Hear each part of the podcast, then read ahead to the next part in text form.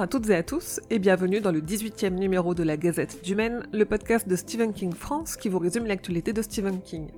Je suis Émilie et je suis très heureuse de vous emmener avec moi en balade dans le Maine pour vous conter les nouvelles informations depuis le 22 juillet.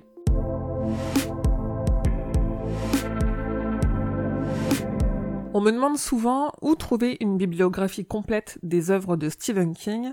J'ai jamais eu de réponse satisfaisante à cette question car honnêtement, les bibliographies qui existent sont soit incomplètes, soit très mal fichues. J'ai donc travaillé à une bibliographie des livres, essais, nouvelles, scénarios, bref, de tout ce que Stephen King a publié, par ordre chronologique, et elle est enfin sur le site. Vous pouvez y accéder directement sur la home du site depuis la nouvelle catégorie du menu qui s'appelle l'auteur. Marche crève est sorti en livre audio. C'est Audible qui vous propose ce roman de Stephen King, lu par Eric O'Brien, qui vous tiendra pendu à ses lèvres pendant près de 8h30. Et puisqu'on parle d'édition de livres, en Italie, une nouvelle édition de Ça, avec une couverture transparente, vient de sortir. Et en Corée, une édition de L'Outsider en deux tomes est vendue avec des tubes d'ADN. J'ai mis les images de ces deux éditions originales sur le site et les réseaux sociaux. Stephen King est un grand lecteur, vous le savez. Il a publié dans le New York Times une critique du thriller de Laura Lipman, uniquement publié en anglais pour le moment, dont le titre est Lady in the Lake.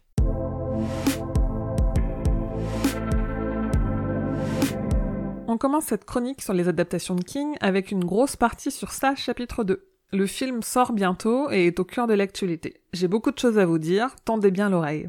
La première grande nouvelle, c'est que la sortie au cinéma en France a été avancée d'une semaine. Warner a décidé de réduire le décalage entre la sortie américaine le 6 septembre et la sortie française initialement prévue pour le 18. Donc à vos agendas, rendez-vous en salle pour sa chapitre 2 le 11 septembre. L'autre grande nouvelle est qu'on a appris la durée finale du film, et on va être servi car sa chapitre 2 durera pas moins de 2h45.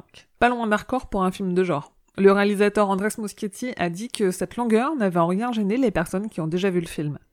D'ailleurs, Stephen King fait partie de ceci, et visiblement il a aimé, puisqu'il a tweeté que c'était épique, et ce malgré les changements visiblement, sur lesquels le réalisateur s'est exprimé dans une interview. À première vue, pas d'énormes changements entre le livre et le film, mais plutôt des raccourcis. Des raccourcis qui n'ont pas empêché d'avoir une première version du film de 4 heures. Andrés Muschietti a fait le choix d'en couper plus d'une heure pour le résultat final, ce qui a donné l'occasion à la productrice, sa sœur Barbara, d'annoncer une director's cut pour le chapitre 2, alors que celle qui avait été annoncée pour le chapitre 1 n'a pour le moment pas encore vu le jour. On a appris que le film sera rated R aux États-Unis, c'est-à-dire que les enfants de moins de 17 ans devront être accompagnés pour le voir. Jusque-là, rien de surprenant, beaucoup de films, même qui ne sont pas des films d'horreur, sont rated R aux US. Ce qui est plus intéressant, ce sont les raisons de cet avertissement, alors que ça, chapitre 1 était rated R pour violence, horreur, images sanglantes et langage, le chapitre 2 le sera pour contenu violent perturbant et images sanglantes en quantité, langage et contenu à caractère sexuel brut. On a eu plusieurs nouvelles images de ça chapitre 2. Pas de nouvelle bande-annonce à proprement parler puisque la bande-annonce finale est déjà sortie, mais tout de même un trailer de 2 minutes 30 qui fait office de making-of et qui nous permet de voir les acteurs sur le tournage, les acteurs en interview, mais aussi et surtout Stephen King sur le tournage de sa 2. Toujours côté nouvelles images, on a vu l'affiche officielle du film pour la France qui franchement ne casse pas trois pattes à un canard, et trois nouvelles photos ont été dévoilées, une de Bev en mauvaise posture, une de Gripsou au Palais des Glaces et une du Club des Ratés réunis au restaurant chinois. Dans un spot coréen, on a aussi aperçu une nouvelle scène, celle où Richie se fait attaquer par la statue de Paul Bunyan à Derry. Sauf que ça n'a pas l'air de se passer exactement comme dans le livre, on a un premier changement ou premier raccourci. Je voudrais pas trop en dire ici, donc je vous invite à aller jeter un œil à mon article sur le site. Aux États-Unis, le premier chapitre ressort au cinéma avec à la fin du générique 8 minutes inédites du film. D'ailleurs, cette scène de 8 minutes a fuité sur Reddit. Elle est disponible en qualité médiocre, mais elle est quand même bel et bien en ligne. Il s'agit en fait d'une scène qui a déjà été montrée deux fois à la San Diego Comic Con, celle du début des retrouvailles au restaurant chinois. En tout cas, Warner met le paquet et a prévu à Hollywood, durant le mois d'août, une expérience immersive de 40 minutes au cœur de la Fun House de la fête foraine de Day. Cette expérience gratuite, mais sur réservation, est tout de même interdite aux moins de 17 ans. Et à Londres, le relais sera pris dès le 31 août avec non pas une fun house, mais un souterrain de 3 km et 9 salles avec des expériences immersives terrifiantes sur les traces du club des ratés et de Gripsou.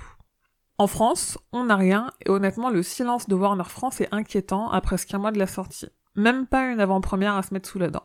Certains cinémas prennent le devant et organisent des soirées spéciales avec animation, l'eau à gagner, diffusion des deux films d'affilée. Je vous ai tout compilé dans un article sur le site, et si vous repérez des événements près de chez vous, n'hésitez pas à me les envoyer. Et enfin, pour terminer sur ça 2, j'organise sur Twitter, Instagram et Facebook un concours pour gagner le DVD du premier film. Vous avez jusqu'au 14 août pour participer.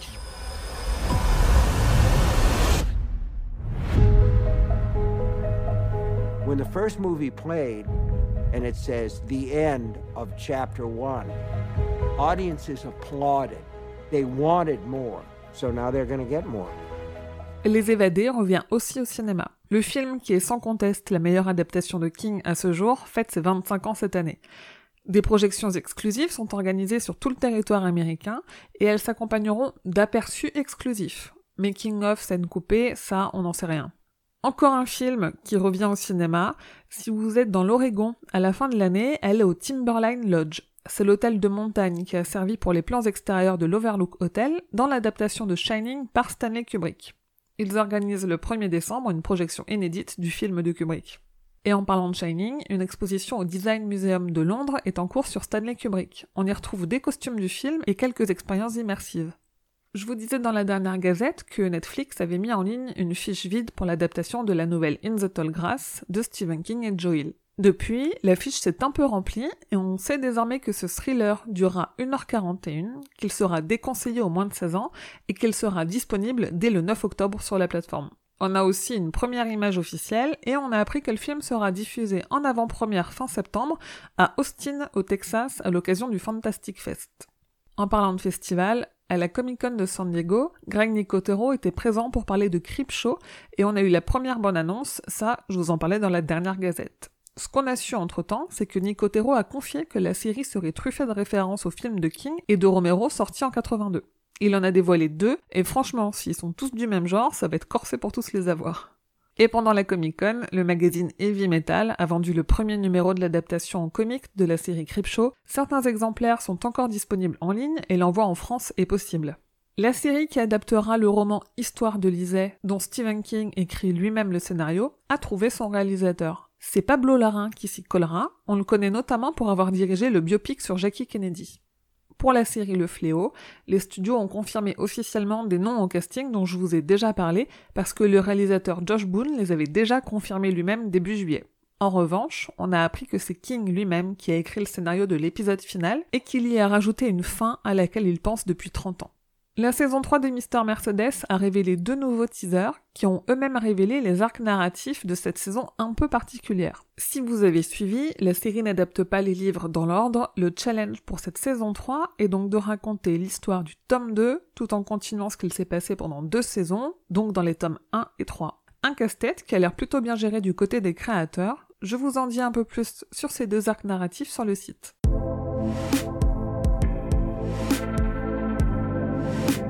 Désormais sur Facebook, vous pouvez décorer votre photo de profil avec Stephen King et Molly ou avec un gripsou grimaçant grâce aux créations que l'illustratrice Dulcamara a faites spécialement pour Stephen King France. Il vous suffit d'aller modifier votre photo de profil et chercher parmi les décors Stephen King France et vous n'avez plus qu'à choisir. Le groupe de musique Korn a sorti le clip vidéo de leur titre You'll Never Find Me, et en plus d'y jeter une oreille, je vous invite à aller jeter un œil, car il devrait vous faire penser à une nouvelle de Stephen King, et notamment une qui a été adaptée dans le film Creepshow en 82. Dans la dernière gazette, je ne vous ai pas parlé des deepfakes que l'on voit de plus en plus. King n'y échappe pas car on a vu passer un deepfake de Jim Carrey à la place de Jack Nicholson dans Shining et c'était franchement très convaincant. Ces dernières semaines, on a aussi vu un deepfake de Gripsou à la place de Lannon dans Conjuring 3. Tout est à retrouver sur les réseaux sociaux. Côté figurines, on a eu de nouveaux retours de la San Diego Comic Con. D'abord Neka, qui nous sort une poupée Gripsou 1990, avec le même design que ses précédentes figurines, sauf que cette fois-ci, le costume est en tissu. Neka toujours, mais en collaboration avec Kid Robot, a dévoilé une horreur Mad Ball d'un Gripsou sale et tout plein de morve. Diamond Select Toys a mis le paquet avec 5 figurines Gripsou différentes, un diable en boîte, une Vinimate, deux toutes petites Deforms et une statuette plus classique. Et enfin, Spirit Halloween a tué le game en sortant pour Halloween un animatronique de Gripsou de 2 mètres. Il bouge, il s'allume et il parle. Et toujours dans les figurines, j'ai vu traîner la rumeur sur des groupes de collectionneurs de Funko Pop que la célèbre marque de petites figurines en vinyle préparait une pop à l'effigie de Stephen King lui-même. Peut-être y en a-t-il parmi vous qui sont en Belgique ou pas loin. Vous êtes de sacrés vénards car en octobre, la bibliothèque municipale de Huy organise un mois spécial Stephen King avec au programme une exposition, une conférence, un concours d'écriture de nouvelles fantastiques et une soirée ciné-papote devant Dr. Sleep. Et pour celles et ceux qui écouteront cette gazette à temps, sachez que jusqu'au 8 août à 16h59, vous pouvez récupérer gratuitement sur l'Epic Game Store le jeu Alan Wake. Pourquoi je vous en parle? Car ce survival horror à la troisième personne est inspiré de Stephen King et notamment de Sagdos, Shining et La part des ténèbres. On y trouve beaucoup d'éléments de ses livres, des références directes, mais aussi le même ton et la même ambiance. Sur les réseaux sociaux, King a confié qu'il regarde le juste prix, mais uniquement parce qu'il a dépassé les 70 ans. Il a aimé la fin du dernier Tarantino Once Upon a Time in Hollywood, qui apparemment est controversé. Il a aussi aimé la bande-annonce du film Tigers Are Not Afraid. Et surtout, il a avoué avoir spontanément applaudi au début du générique de Veronica Mars, dont il est visiblement fan.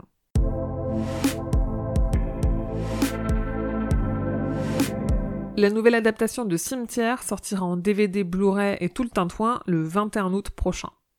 Et le 28 août, c'est Audiolib qui sortira la version livre audio du roman Cimetière de Stephen King, lu par Julien Châtelet, le même qui avait lu Shining.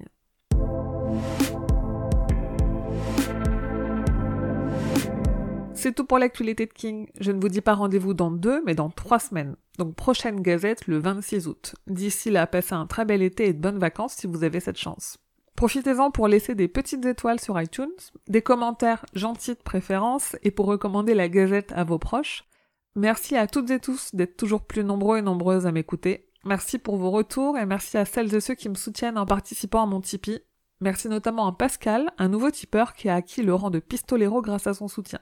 Comme d'habitude, vous pouvez trouver Stephen King France sur Instagram et Twitter ou sur Facebook pour échanger avec toute la communauté de fans. Et rendez-vous sur le site stephenkingfrance.fr dans l'article de cette gazette numéro 18 pour avoir plus de détails sur toutes les infos dont je viens de vous parler. Et si vous avez un petit peu de temps au mois d'août, je vous invite à aller écouter les autres podcasts du label Podcut qui produit cette gazette. Il y en a pour tous les goûts et ils sont tous vraiment excellents. Je vous dis merci et à bientôt, fidèles auditeurs et auditrices, que vos journées soient longues et vos nuits plaisantes.